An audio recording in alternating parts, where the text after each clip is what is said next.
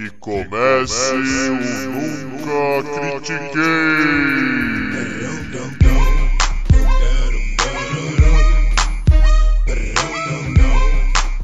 Boa noite, bom dia, boa tarde. Bem-vindo a mais um episódio do podcast esportivo embasado não jornalístico e zoeiro Eu Nunca Critiquei.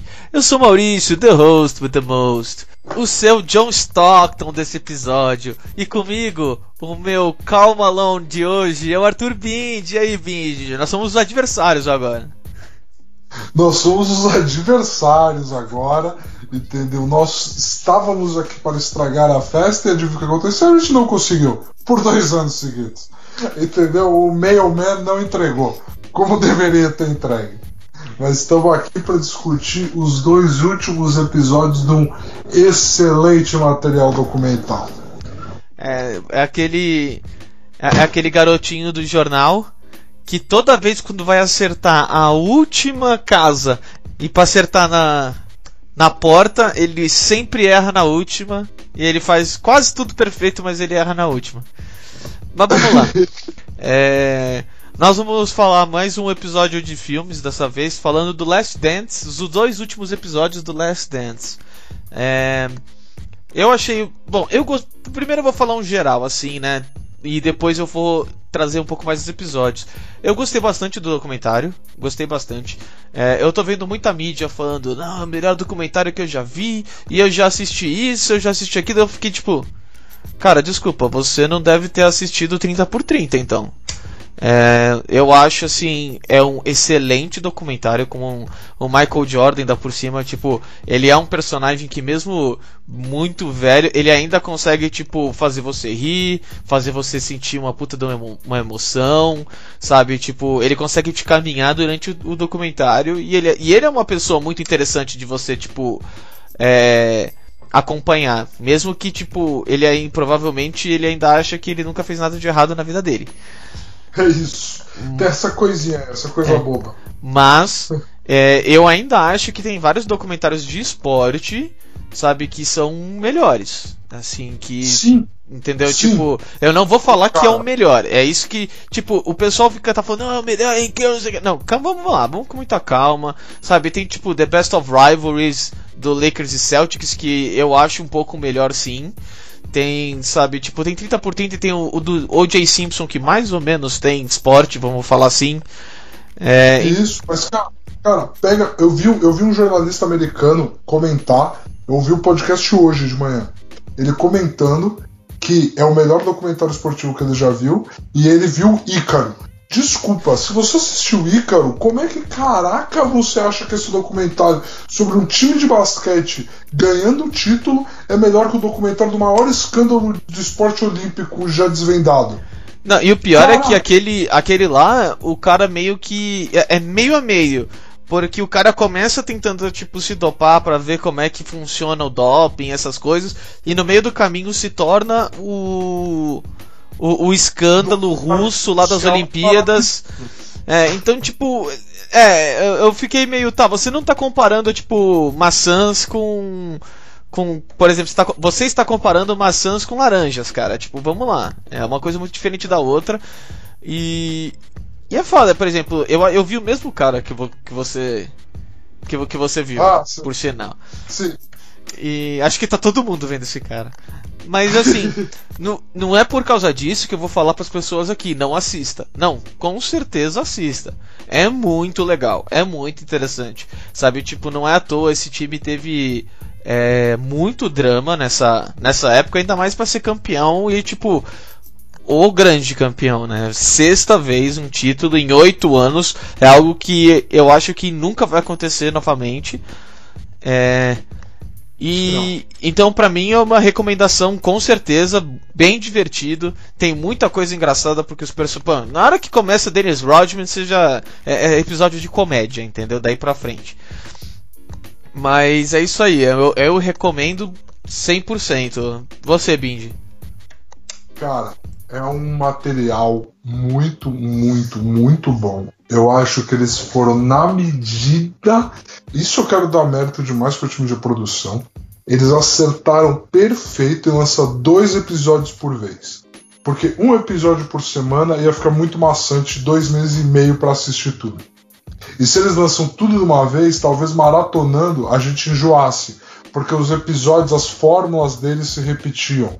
É aquela piada que eu e você a gente fez muito comentando os episódios entre a gente, que é na todo episódio o Jordan era provocado demais e o leão saía da, da, de cima da pedra e detonava todo mundo. E ah, meu Deus do céu, é aquela piada do café maravilhosa que você contou para mim, entendeu? Que ele chegou lá na cidade, pediu um café grande, deram um café médio para ele. Como der um café médio para mim, eu sou Michael Jordan, tá ligado?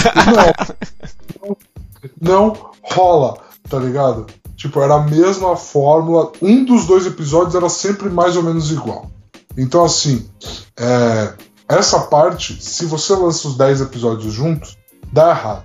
Se você lançar um por semana, dá errado. Dois por semana foi a medida. Nossa, mas foi preciso assim. Foi a receita médica ideal. E, eu gostei muito no, do material como um todo. A gente aqui veio criticando semana a semana o que a gente gostaria de ter visto mais. A gente nunca critica, gente... cara. Por favor, acerta é, isso aí. A gente analisou aqui semana a semana o que a gente gostaria de ter visto mais, o que a gente já tinha visto bastante. Mas a verdade é que, como todo, todo material de entretenimento, ele no fim das contas, ele tem que ter um final que te prenda e te entregue e que toda a jornada que, que eles te contaram até ali, por mais que às vezes te enche o saco, ela tinha um porquê. E a real é que tinha um porquê. Esse final de série, esse final de documento, ele foi perfeito para todo o material que foi apresentado nos outros, nos outros oito episódios anteriores. Ele foi redondinho. A disputa contra o Pacers que você falou, Maurício, que ia ser um episódio inteiro sobre isso, você cravou na medida. Você cravou na medida sobre como eles iam descrever aquela série. E cara, as finais foi o que tinha que ser, porque ela não foi mais do que ela deveria, era o reencontro daqueles times. E ela e, e o documentário termina de uma forma que me surpreendeu. Eu juro que eu não esperava o documentário terminar com aquele depoimento e aquela fala do Jordan que ele falou, mas eu não vou me precipitar aqui. É, no. Essa parte aí, por exemplo, do Indiana Pacers eu já, já imaginava, porque um eu sabia que tinham sido sete jogos. E dois que, mano, Red Miller, entendeu? Tipo, isso já, já já dá aquele gostinho especial.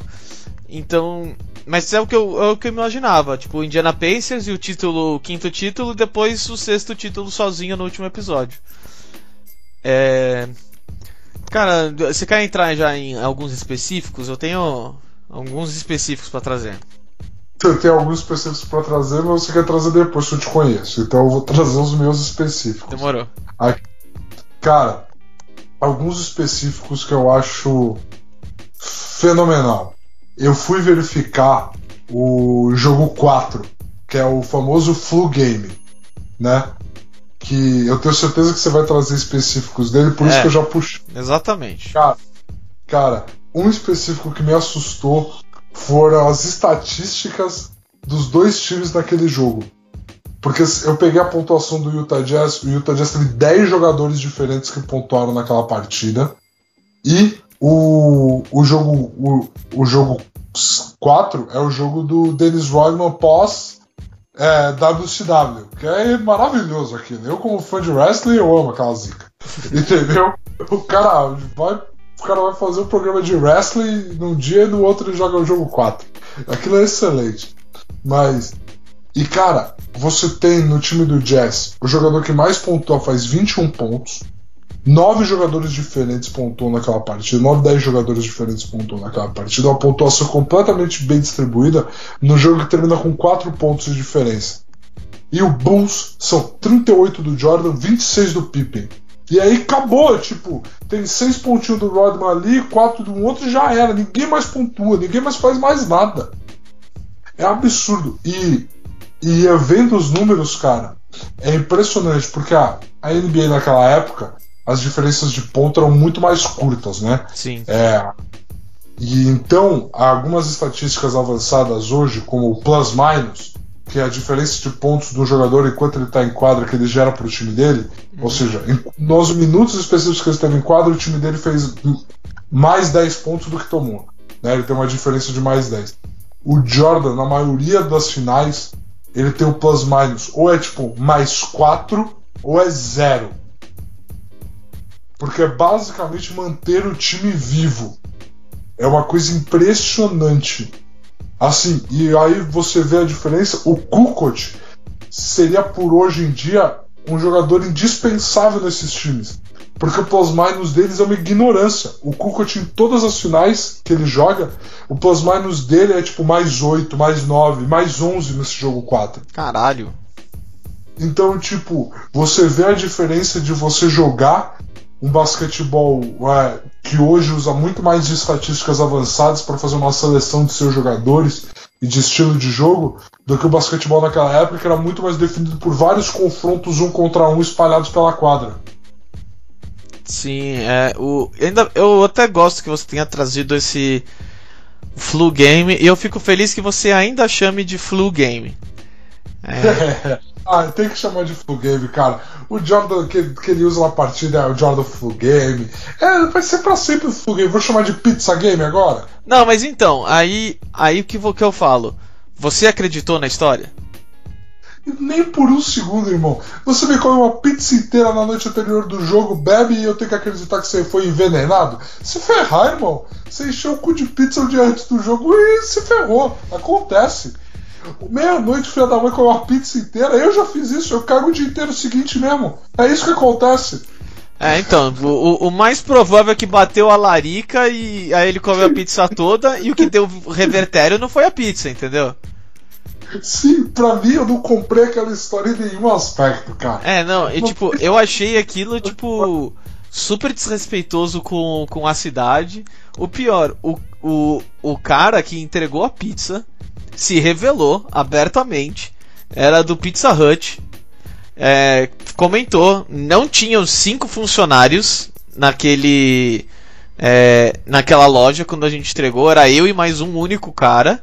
Então, tipo, já começou a tentar se defender, tentar não, a se defender, porque, tipo, pegou muito mal, pegou muito mal mesmo. Eu acho que foi uma uma dramatização e isso me atrapalha um pouco com o resto do que foi contado, entendeu? Porque Sim. tem muita dessas coisinhas e agora fica sempre.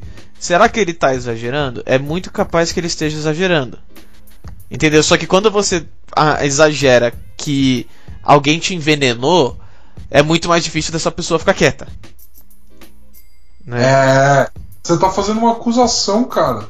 Exato. Tá fazendo uma acusação. Exatamente, tipo, 20 anos depois, porque provavelmente você sabe que não. que nenhum Estado pode seguir atrás do que você falou, ou falar que é calúnia também de volta, porque já aconteceu há muito tempo atrás.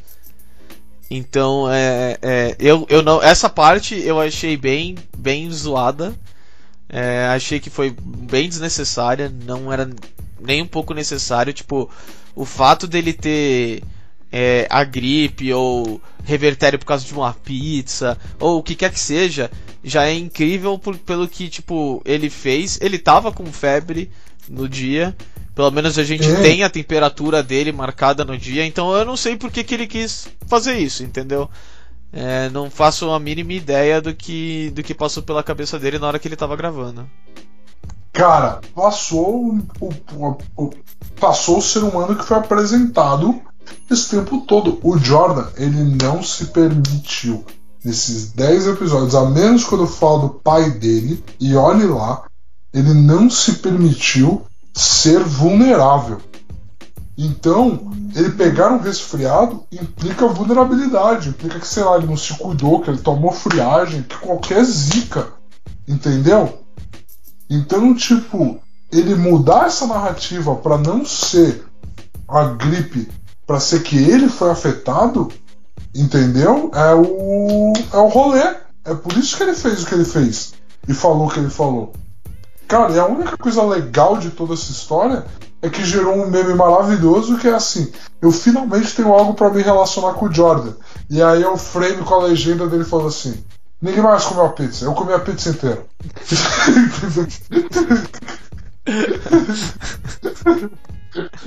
Ah, é, esse, esse era um dos fatos que eu queria trazer, a parte da história da, da, da pizza. Então, eh, me, me, traz, me traz mais uma ainda, então.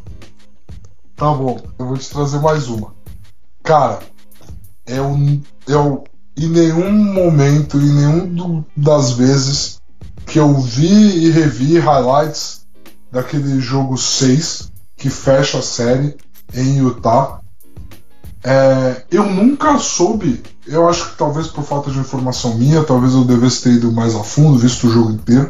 Mas o tamanho da lesão do Pippen nas costas, cara, ele não conseguia se mexer.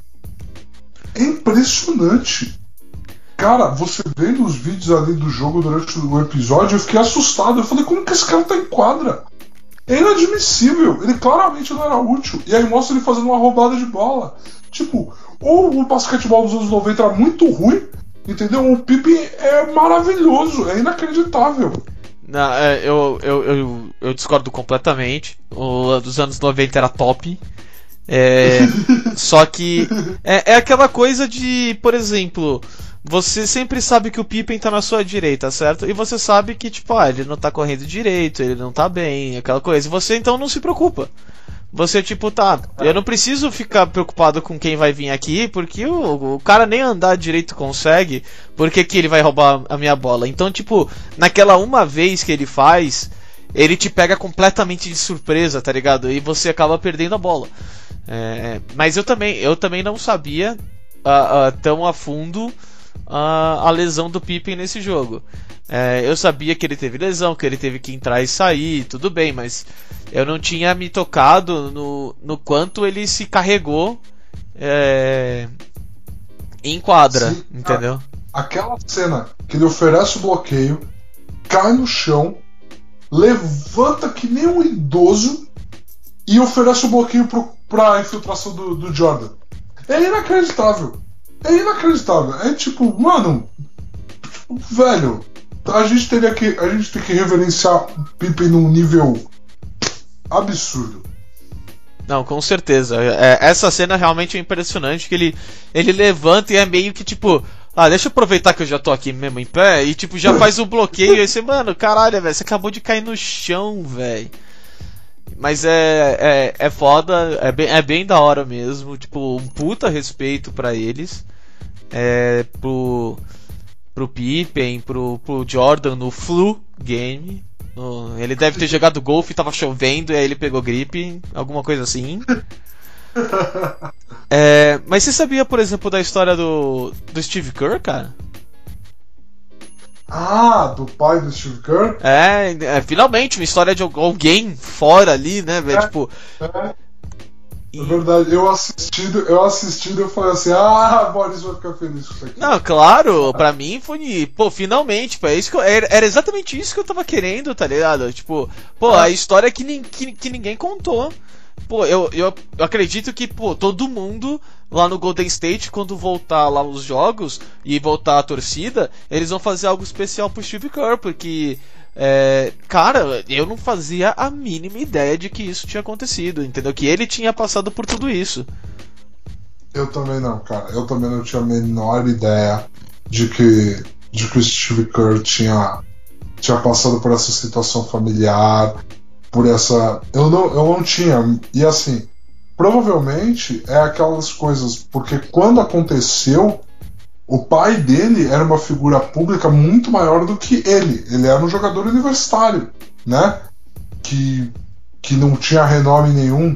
Então, tipo, é, a mídia americana tratou, e aí, eventualmente, na verdade, é o filho do, do Kerr que virou jogador, né? E não que o Steve Kerr teve um pai que ele perdeu, porque normalmente a gente conhece essas narrativas dessa forma, né? Sim. Com o pai do Steve Kerr. Provavelmente para a mídia americana, o Steve Kerr é o filho, né? Ele é só o filho do cara que morreu.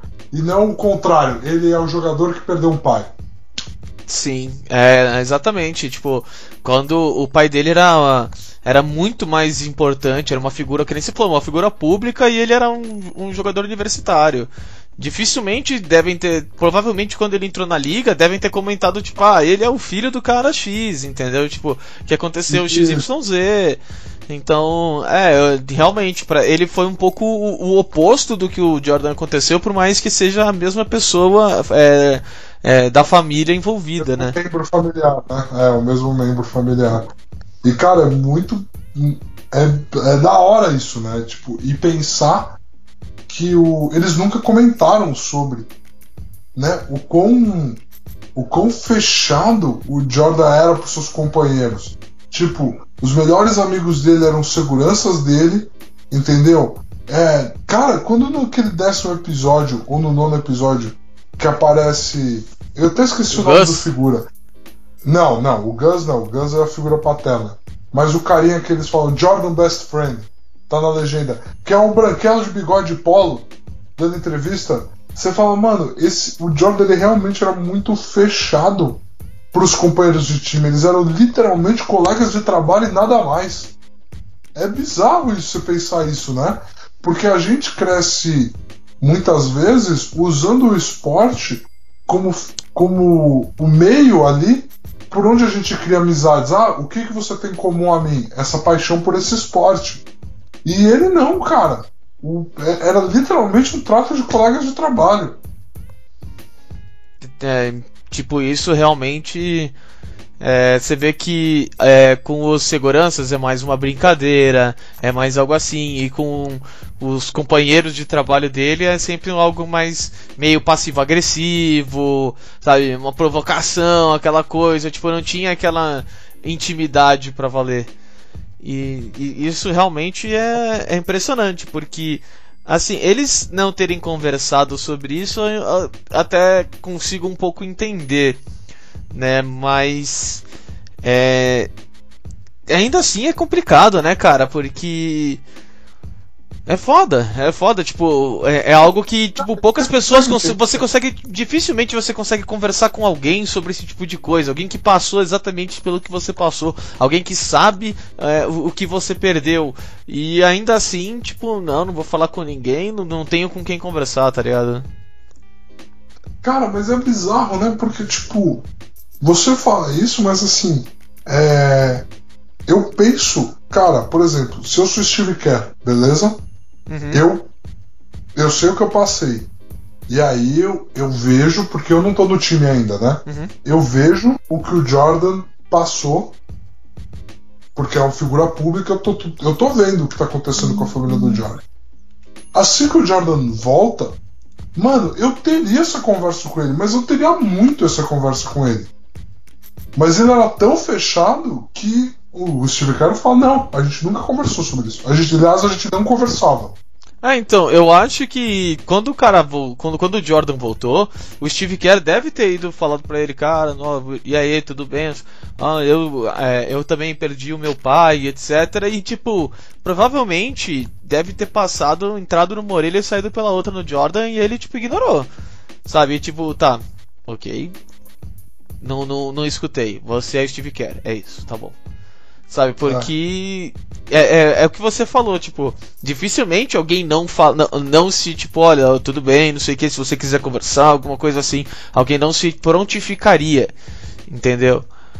É... Sim, é, fato, eu seria a primeira coisa, sabe, estender uma mão e tal, é... E pelo, Bom, pelo Steve Kerr, pela pessoa que ele é, eu acho que ele fez isso sim, cara. É, então, combina totalmente com a personalidade desse Steve Kerr. Tipo, não, não teria por que não ser feito isso, né? É mais provável que, na verdade, o Jordan tenha ignorado ele e a, o Steve Kerr é tão boa pessoa que no documentário deve ter falado, não, a gente nunca falou sobre. É, entendeu? E, Aí, e tipo, ele não tá mentindo, eles nunca chegaram a conversar sobre isso. Ah, então. É, justíssimo.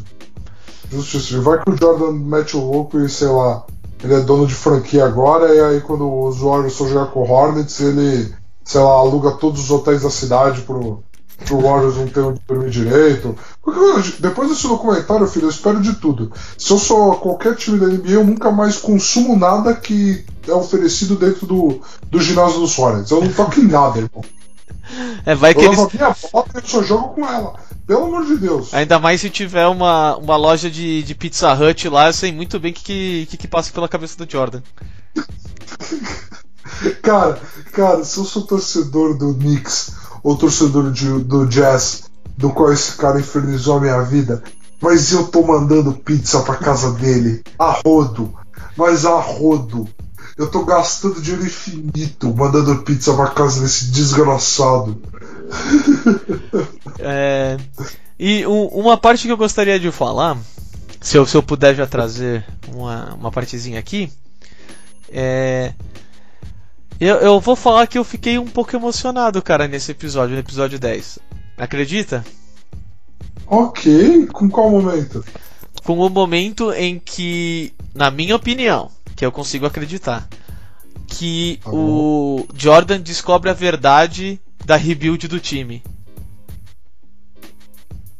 Ok. Porque Ok. o, o cara passa o que o Jerry Reinsdorf, não o Kraus, o dono do time É. do Bulls, e ele fala: né, a gente fe, colocou na matemática tudo que, que viu, a gente ia, ia ter que fazer um rebuild. E aí eu falei com o Phil e o Phil falou que não ia passar por um rebuild. E tipo, essa hora, pelo menos eu assistindo, que eu vi um momento, um momento difícil pro Jordan continuar, tipo, ali. Porque ele pare- me pareceu que os olhos dele estavam começando a ficar um pouco mais é, mareados, porque a confiança que ele tinha no Phil era muito grande e eu, e eu não acho, acho que o que passou pelo Jordan é do tipo, é, pô, eu, eu larguei o Bulls porque o Phil não ficou. Mas, tipo, se fosse o contrário, ele não teria feito comigo. Cara, interessante, porque eu peguei um pouco dessa perspectiva também. De que, tipo, rolou uma sensação de tipo, uou, eu recebi uma informação aqui que eu não esperava, de verdade. É, eu, fiquei, eu fiquei com essa sensação também. Mas eu. Eu. Eu, eu entendi o, o dono do. É horrível. É horrível, mas eu entendi. O, o jeito que o Krause é, fez durante o ano, eu ainda considero errado.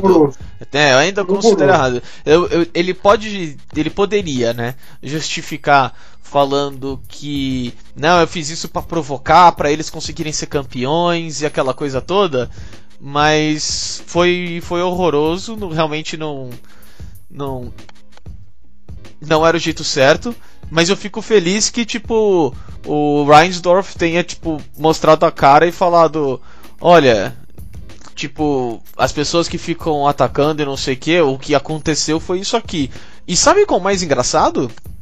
Depois, depois disso, é, eu, eu fui atrás de algumas alguns comentários, alguns Reddits.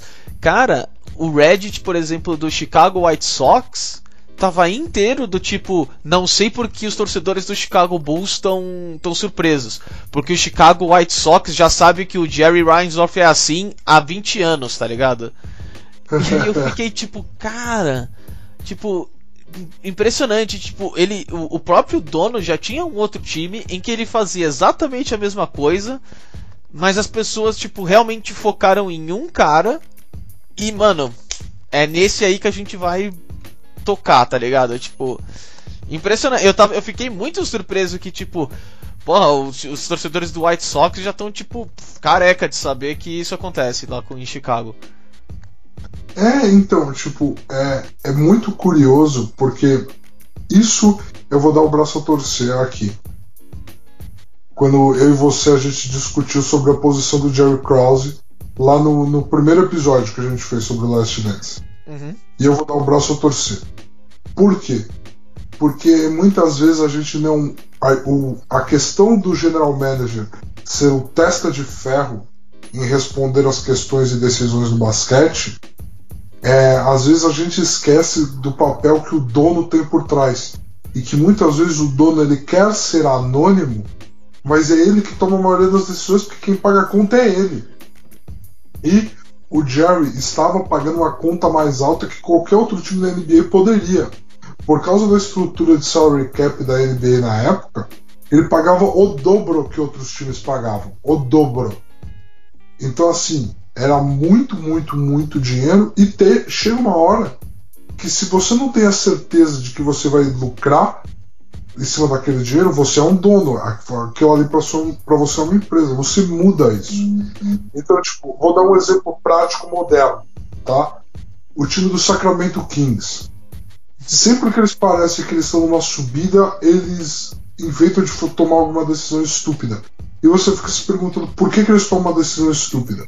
A última que eles tomaram foi, sem ser não draftar o Luka Doncic, sem ser essa, foi quando eles tinham DeMarcus Cousins elevando o nível do time e levando o time no patamar de brigar para os playoffs, eles foram trocar o Cousins, prestes a fazer a renovação de contrato com eles, com ele. Mas por quê? Porque o dono simplesmente não queria dar o Supermax pro Cousins. Eu não quero gastar 200 milhões de dólares com o melhor jogador do meu time. Não quero. Não quero. Troca ele por um saco de batata. Eu não ligo. E foi o que o Kings recebeu de volta, um saco de batata. Então, assim, ah, o Bud Hilde é bom, ah, que se dane, o Bud Hilde não é da Marcos Cousins saudável. Enfim, o, é, esse que é o ponto, saca? Muitas decisões são tomadas com o dono por trás. Ah, por que, que o Thunder não manteve James Harden, Kevin Durant e Westbrook? Reza a lenda porque o dono do Thunder não queria dar 5 milhões de dólares por ano a mais pro Harden. E eu acho que é exatamente isso, porque ele, eles tiveram que escolher em um contrato entre o Ibaka e o Harden. Eles escolheram o Ibaka na época. E, e se eles tivessem escolhido os dois, eles iam pagar uma multa e o dono não queria. Exato. Entendeu? O, o dono do Rockets esse ano, Rockets fez várias trocas aí para jogar no small ball. Beleza. Mas não é que ele fez várias trocas para jogar no small ball fez várias trocas para jogar no Small Ball e para sair da Luxury Tax. Porque com o contrato do Capela e outras contratações que eles queriam fazer, não ia dar. Então eles saíram da Luxury Tax, que é a taxa que você está acima do teto salarial de forma permitida, mas você paga uma multa para os outros times, do tipo, ó, oh, galera, eu vou estar tá pagando mais do que eu deveria, mas em troca tá aqui o dinheiro para cada um de vocês. Entendeu? que é assim que o sistema da NBA funciona para quem não conhece a Luxury Tax. O, o, o Houston se movimentou de forma a sair dessa taxa de multa. Então, assim, várias coisas, decisões que a gente olha estritamente no aspecto dentro de quadra, de montagem de elenco, elas passam por trás por um dono que é quem assina a conta. E se o dono diz eu não quero mais assinar essa conta, não tem. acabou.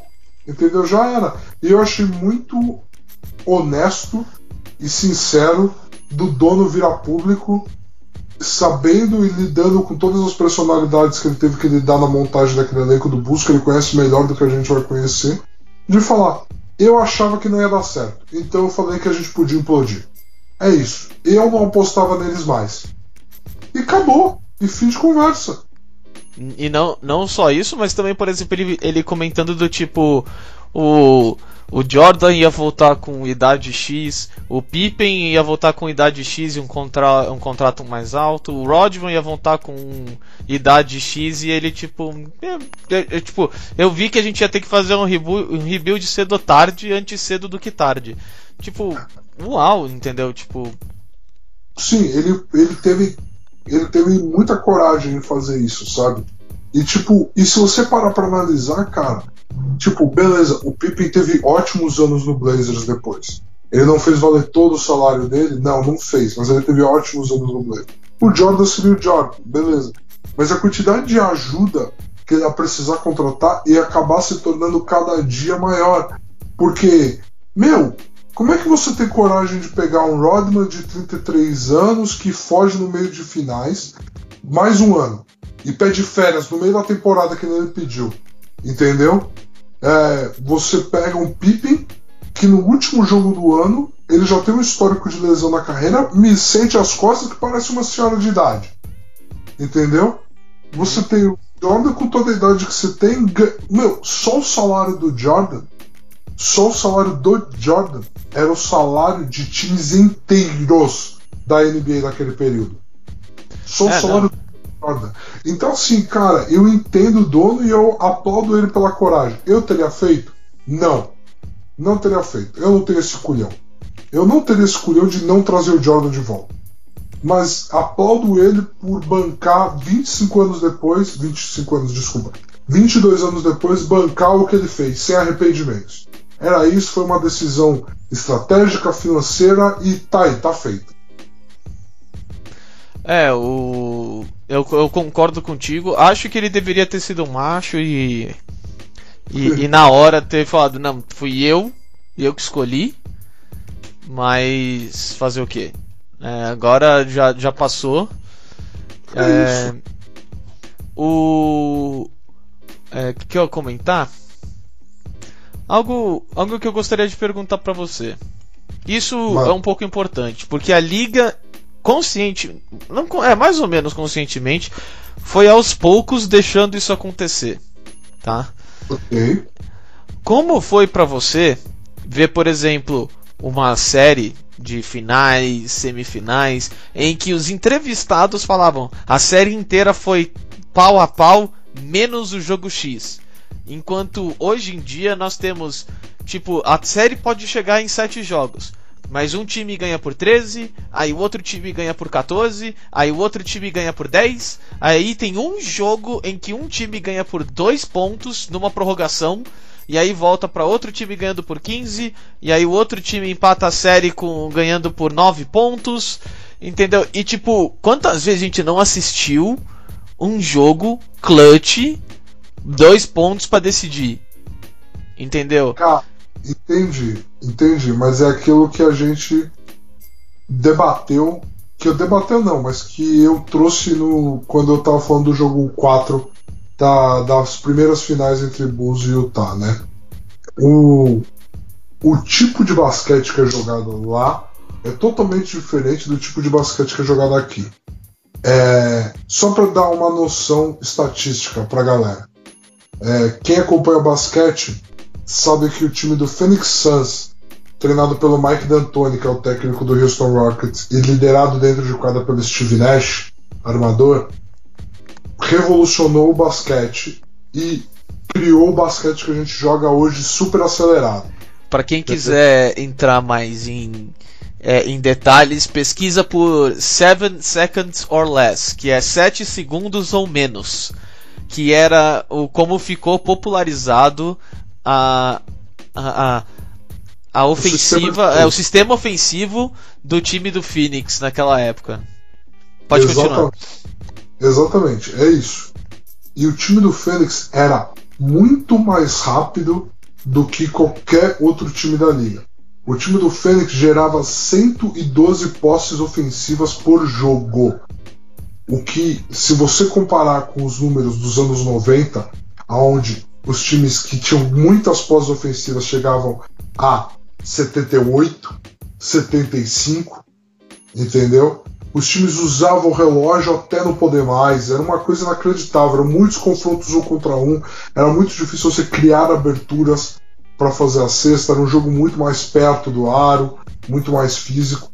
Então vamos lá, o Phoenix Suns com 112 posses por jogo era o time com maior número de posses da liga disparado. Isso foi lá pelos meados de 2008, beleza? Hoje, beleza. 12 anos depois, o Fênix seria o time com menos número de posses ofensivas da liga, com 112. Seria, ele não estaria nem no meio da tabela, ele seria o time com menos. Então você joga um outro basquete. Hoje os números são muito mais inflados e o tipo de aproveitamento de cestas vai no teto. Vai no teto. Então, assim, você tem um time que está quatro pontos na frente, o outro erra um ataque e você vai vir uma bola de três no contra-ataque, que hoje é super comum. Antigamente ninguém fazia contra-ataque e terminava em bola de três. Hoje o melhor contra-ataque é o que termina em bola de três, porque você percorre menos quadro, você se cansa menos e você tem a chance de fazer uma cesta que vale mais pontos. Então, hoje você tá de 4 a 7 pontos assim, em 5 segundos. E aí, 7 pontos de diferença, faltando um minuto e meio, você muda toda a dinâmica do jogo. E aí você, o cara bate lance livres quando você vê o jogo termina em 11, termina em 12. Então muitas vezes você tem esse tipo de cenário de como o jogo termina. Antigamente fazer uma cesta era um parto, era um parto. Para quem quer um jogo tipo anos 90 que aconteceu recentemente, jogo 7 entre Cleveland e Celtics no último ano do LeBron em Cleveland. Aquele foi basquete dos anos 90 que quando a bola caia no ar você. Yes! Caiu uma! Caiu, caralho! Era isso. Entendeu? Então, tipo, o, você ia encontrar um jogo com uma posse muito menor. Cara, olha, ouve a descrição do jogo 7 do Red Miller. O cara matou uma bola que deixou o jogo a 5 pontos de diferença, faltando 2 minutos, e pro Red. Faltando dois, mais de 2 minutos, e pro Red Miller o jogo tinha acabado. Você tá maluco? Porque 5 pontos de diferença naquela época é uma diferença que não dava para tirar. É, mas é, é, é, algo que, por exemplo, eu também acho, se, se você for assistir, quem quiser for assistir, dá uma olhada no esquema defensivo. Você vai ver que o defensor não larga o braço dele do atacante. Isso, isso hoje, é, hoje isso não pode, isso é falta. Você não pode ficar tocando sem parar e tipo tentar forçar o jogador de ataque a ir pro lado que você quer. Você não pode deixar o braço, você não, não, não pode. Tudo isso é falta. E o, o jogo foi para um, uma parte com menos contato que aí deixa mais livre pro chute, que é o que eu acho mais. Eu concordo contigo que, mano, agora tá todo mundo com run and gun, entendeu? Todo mundo run and gun. Mas ao mesmo tempo, eu acho que tá muito mais fácil, tipo, por exemplo, mano, se antigamente o cara tava do meu lado, ele tinha me atrapalhado um pouco já, ele me jogou pro lado que eu não quero, hoje tá muito mais do tipo, não, eu consigo ir pro lado que eu quero, eu consigo, tipo, dar um, um, um passo para trás, porque como o cara já tá mais longe, eu consigo dar um passo para trás e, e chutar, que nem, por exemplo, James Harden, que adora fazer o o Dirk Nowitzki, ele fazia antes porque ele era alto, agora você não precisa mais ser alto para fazer. Entendeu? Então, é, eu acho que o, o, o, esquema defensivo hoje era muito. É, é, hoje é muito menos físico. Não quero tirar mérito de ninguém. Eu acho que cada um tem que jogar na época que joga. Entendeu? Se a gente coloca, por exemplo, o, o, o Rodman para jogar hoje, ele sai em 5 minutos com 6 faltas. Mas, por se a gente coloca, por exemplo, os jogadores de hoje naquela época, eu realmente acredito que o Rodman, mano, coloca todos ele na mão, que nem ele falou, lá do Draymond Green, que ele brincou faz um tempo já. Ele falava, não, o Draymond Green ia comer na minha mão. Porque aquela época é muito diferente da atual.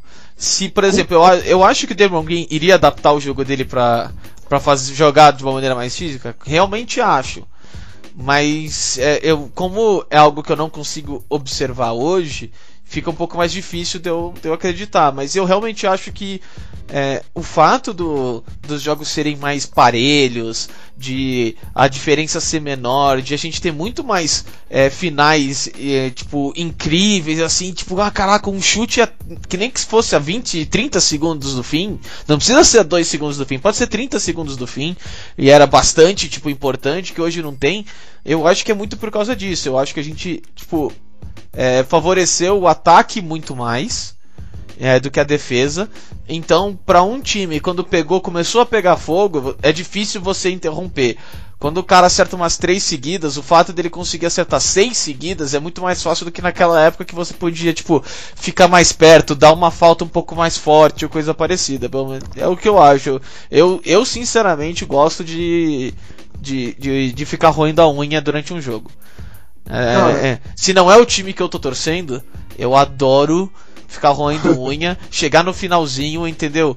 É, tá 0 a 0 ali, Itália e Alemanha na semifinal, prorrogação, entendeu? Os dois times botam quatro atacantes e você fala, puta que pariu, velho. O time que errar vai tomar um gol, tenho certeza. Entendeu? Tipo, é, é, é esse momento que tipo fica na cabeça, entendeu? Entendo o que você está falando, mas eu acho que é, eu, eu acho que a proximidade de placar pelo déficit ela não é mais emocionante do que a. Cara, porque assim, eu, por exemplo, vou falar essas últimas finais: Toronto e Warriors. Cara, eu tava torcendo pro Toronto. E toda vez que o Warriors guardava uma de três, eu entrava em pânico.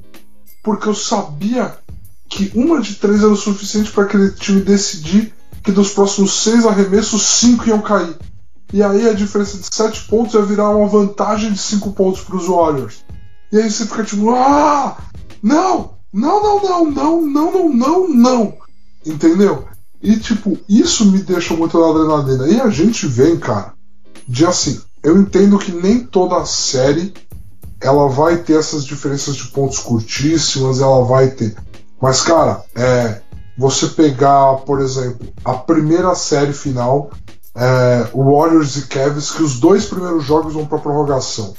Você pega a segunda, que o time vira a série de 3 a 1 Aí o Duran vai e estraga a liga por dois anos, entendeu? E aí você tem, nesse último ano que passou, você tem o Lillard matando uma bola do meio da quadra para eliminar o Thunder. Você tem um, um, um buzzer beater de jogo 7 do Kawhi que a bola quica dois dias no aro, no momento que você vê 20 mil pessoas dentro de uma arena, ninguém respirar, entendeu? Porque aquela bola ia cair. Cara, é muita coisa que define definida nos detalhes. Então eu acho que só mudou o, o tipo de detalhe. Entendeu? O tipo de detalhe mudou. Mas ainda temos uma liga que é definida nos detalhes. Não, eu, eu, eu entendo, por exemplo, quando você fala do Warriors, mas isso é quando o Warriors está atrás. Não, ele, não, ele não era um time que ficava atrás. O Warriors era mais um time que estava ganhando por 5 e acertava aquela de 3 que você sabe que vai abrir mais 15. Entendeu? que você fala, pronto, agora é a vez do Clay Thompson aparecer no jogo. Sim. Entendeu? É, eu acho um pouco cheating, é um pouco você trazer o Kawhi é, aquele lance do final, porque o Kawhi não é um chutador muito bom assim de três e ele estava contra o Embiid. Porque o Embiid é um, um, um, cara que joga dentro do garrafão. Eu acho que isso deu um pouco mais de, de, de circunstância para que isso acontecesse. Não que não seja tipo, não posso tirar todo o mérito. Não, aconteceu com as regras atuais. Ou seja, é possível sim. Ah. Mas eu gostaria de ver mais vezes, cara. Eu, eu realmente acho que o ataque hoje tá bem favorecido a ponto de. Quando você vê, faltando. É, tipo, começou o terceiro quarto, um time abre 17 pontos, você já, já fica meio tipo, ah, o time que tá perdendo é o Warriors? É, é o, aquele Warriors? Não. Ah, então já desliga a TV que não, não vai acontecer. Porque para cada, tipo, quando o cara conseguir diminuir para 12, o outro vai meter umas duas de 3 e vai voltar para 17, entendeu? Então. Ah, mas aí, aí eu vou pedir perdão para você, porque assim, se hoje com uma diferença de 17 você já pensa em dormir, e hoje que tem muito mais posses e muito mais oportunidades de se virar um jogo, antigamente com uma, a diferença de 17 no intervalo você podia desligar a TV. Não. No primeiro quarto você podia desligar a TV. Ah, eu entendo, é que assim, tipo, o, a diferença é que assim, hoje você fala tem, ah, tem mais chances de, de virar o jogo, verdade. Mas também tem mais chance de você destruir o jogo. Entendeu? De você fazer essa 17 e virar 45. É, é, pra, pra mim é uma, é uma faca de dois gumes, entendeu? Tipo, ah, você tem mais chance de diminuir, mas você tem muito mais chance de aumentar. Entendeu? Por quê? Porque o ataque é o que tá sendo favorecido. E o ataque é o que tá, tipo. É o que já tá pegando fogo. É você abrir o 17 porque o seu ataque é bom. O outro ataque vai ter que começar a se encontrar para poder tirar essa, essa diferença. Entendeu? Mas sei lá, é algo que pra, pra mim foi. Eu, eu fiquei um pouco impressionado com o número de vezes, até mesmo com o Michael Jordan em quadra, o melhor jogador de todos os tempos. E, mano, que foi o que você falou. Era mais dois, mais quatro no plus minus. Porque, mano. Isso. Chegava no final, o cara ia resolver porque a coisa tava preta. É, então, isso, isso me assustou muito, cara. Do quanto. É assim, eu não. É, é impossível hoje existir qualquer jogador que, para alguém que sempre assiste basquete, que assistiu o Jordan, vai assistir qualquer jogador moderno e considerar a mesma coisa. Porque é o que você falou, eles viviam num mundo em que era muito difícil fazer cesta e praticamente todo e qualquer jogo era definido por seis pontos de diferença. O melhor jogador em quadra tinha um plus minus de mais 6. Então, cara, o Jordan, para esse cara que assistiu o Jordan, ele vai ser para sempre o melhor. É impraticável. Entendeu? É a mesma coisa de quando a gente está falando de quando a gente fala aqui de automobilismo. Uma geração aonde você tinha que passar com seu carro por dentro do outro para fazer uma curva, ela, para quem assistiu aquele tipo de automobilismo, ela vai ser sempre muito maior do que o cara hoje que abre uma diferença de 15 segundos. Ele não vê maestria naquela diferença de 15 segundos. Entendi. Mas eu acho isso fascinante. E aí eu quero, eu quero fazer uma pergunta, porque tudo isso que você falou foi muito interessante. Eu quero fazer uma pergunta. Que jogador hoje, sem ser esses All-Star muito, muito, muito, muito, tipo Curry, LeBron, Kawhi, que jogador você gostaria de ver jogando na época do Jordan? E que jogador da época do Jordan, se seu Jordan, você gostaria de ver jogando hoje? Hum, difícil. É, Cara, é, é um pouco complicado, velho. Tipo, é, é, a minha primeira cabeça vem Kobe, mas o Kobe, tipo, só foi Kobe por causa do Jordan, em parte, né? É, então não dá, não dá pra gente falar isso. Eu fico pensando. Gostaria de falar, por exemplo, o Luca Doncic, mas eu acho mesmo que quem eu realmente gostaria de ver naquela época é o Steve Nash. Eu acho que o Steve Nash é, mesmo quando, tipo, não precisava sair correndo. É que assim, esse é legal. O, o, o, o porquê aquele Phoenix conseguiu fazer, fazer correndo daquele jeito? Porque ele tinha um jogador que ele, ele fazia as decisões tão rápido, tão rápido, com tão pouco tempo. E pro Phoenix Suns ser um time com sucesso, por mais que não tenha sido campeão, teve sucesso, é porque ele fazia muito mais decisões corretas do que erradas. Entendeu? E tipo, é, eu não acho que ia ser 7 segundos, com certeza. Mas eu acho que tipo, ele ia ser um time bem mais rápido. Eu fico bastante interessado em ver como seria o Steve Nash. Ou, ou outro, um rapidão. Eu vou, eu vou chitar, vou falar outro também. Vou falar dois. Mano Ginobili. Cara. Ah, o mano, o mano nasceu pra jogar nos anos 90. É, então, é isso que eu tava pensando. Tipo, mano, imagina o mano jogando contra o Michael. Mano, oh, ia ser top, velho. Oh, ia ser muito louco. Tipo, eu, é que nem você falou, o cara nasceu para jogar naquela época. Infelizmente ele nasceu um pouco depois. Tá ligado? É. Eu, eu, se eu pudesse escolher, eu vou roubar, então eu vou pegar dois. Pega dois, pega dois. Dois jogadores modernos para ver naquela época. Cara, um eu odeio e o outro eu admiro muito. Um que eu odeio que eu adoraria ver naquela época para ver como ele se comportaria e como a liga trataria ele, chama-se Kevin Durant. Cara, eu queria ver o Kevin Durant naquela época porque ele tem tamanho para jogar no garrafão, mas ele não é um jogador de garrafão, numa época em que seria exigido dele ser físico dentro do garrafão. Com o estilo de jogo dele, com o jeito que eles marcavam naquela época, eu me pergunto como que seria o jogo dele. De verdade. Eu me pergunto muito. E o outro cara que eu gostaria de ver, porque eu acho que ele seria mais apreciado por jogar num período de basquete que o basquete dele era fundamental do que ele é hoje, é o Yannis. Porque o Yannis hoje muita gente fala que ele é um grossão, ele só é um monstro, ele só é um. Cara, eu queria ver ele naquela época, porque lá ele seria apreciado pela monstruosidade incrível que ele é. Eu queria ver ele lá com todo aquele tamanhão dele, a velocidade dele, o atleticismo dele. Uhum. De verdade. Ele seria. Puta, ele... hoje a gente. A, sabe, a gente veneraria ele que nem a gente venera os grandes monstros da década de 90. E não ficaria chamando ele de grosso por aí que nem eu vejo a gente chamar ele. Ah, o, Giannis é. é eu, eu, continuo chamando ele de monstro. Eu vou continuar achando. É, ele não precisa fazer é, as coisas é, de maneira bonita, porque ele não precisa. É, para mim é, é, simples assim. Ele faz do jeito que ele tem que fazer e tá dando certo. É, é, eu, exatamente. E ele tem refinado cada vez mais. É um jogador em constante evolução, que é absurdo se você pensar na temporada que ele teve no passado e a temporada que ele teve esse ano. E, qual, e me traz um de lá para jogar hoje. Putz, você tem um aí na, na cabeça? Começa você. Cara, eu tenho um aqui na cabeça que eu gostaria bastante de ver jogar hoje em dia. Que. Cara, eu queria ver o Azaia, velho. Eu queria ver o Azaia jogando hoje em dia.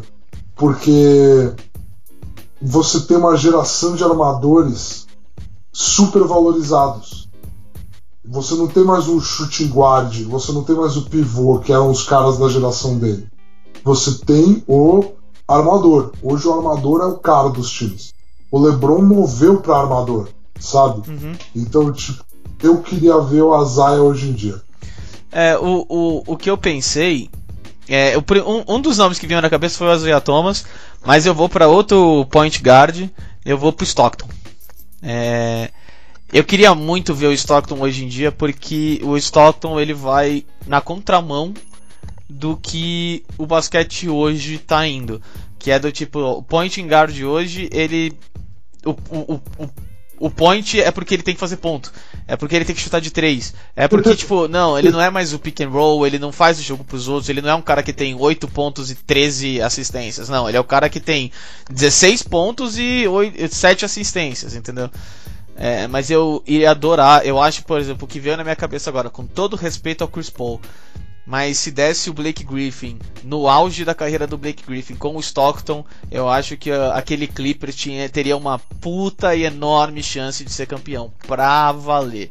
Pra valer. Porque, tipo, o cara. É, o, o jeito que. Assim, não é à toa que, por exemplo, o Cal Malone te, teve o tanto de ponto que ele teve. Não é à toa que o Stockton teve o número de assistências que ele teve. O cara jogava pra caralho. Entendeu? Ele jogava muito. Ele, fazia, ele conseguia encontrar aquele passe naquela brecha, entendeu? E ele, e ele conhecia exatamente, por exemplo, do Cal Malone o que ele precisava entregar pro cara para ele fazer o, o que ele precisava, entendeu? Também não quero tirar mérito do Cal Malone, mas eu acho, por exemplo, o Stockton era um puta point guard, um puta point guard que, por exemplo, ele é como se fosse uma uma revisão, uma uma versão duas vezes mais refinada do que o Rajon Rondo, entendeu? E o, o Rondo é considerado um grande gênio. Cara, eu adorei. Adorei, adorei quem você trouxe. Adorei mesmo. E queria pontuar que você pegou um armador branco e jogou em 90, pegou um armador branco e jogou em 2020, tá? Eu queria só, eu só queria pontuar isso, o seu nível de criatividade aonde seu cérebro foi, tá bom? Eu queria só pontuar isso. vamos, vamos, vamos pular essa parte? vamos fechar aqui. Vamos, vamos, nossas conclusões finais sobre o, o, pedaço de material inteiro que é da Last Dance. Por, por favor, Maurício. Cara, eu, como eu disse lá no começo, é, eu recomendo. Gostei bastante, é muito legal, foi muito legal. É, gostei da abordagem não ser apenas esportes. Eu acho que tem muito conteúdo para muita gente aí que não é tão interessado em basquete. O final pode ter bastante basquete, mas até lá você tem muita, muita coisa pessoal, você tem muita intriga, você tem muito drama, é, você tem muito mais isso. E tipo, durante um episódio inteiro vai ter dois jogos de basquete que, são, que foram importantes que você vai ver.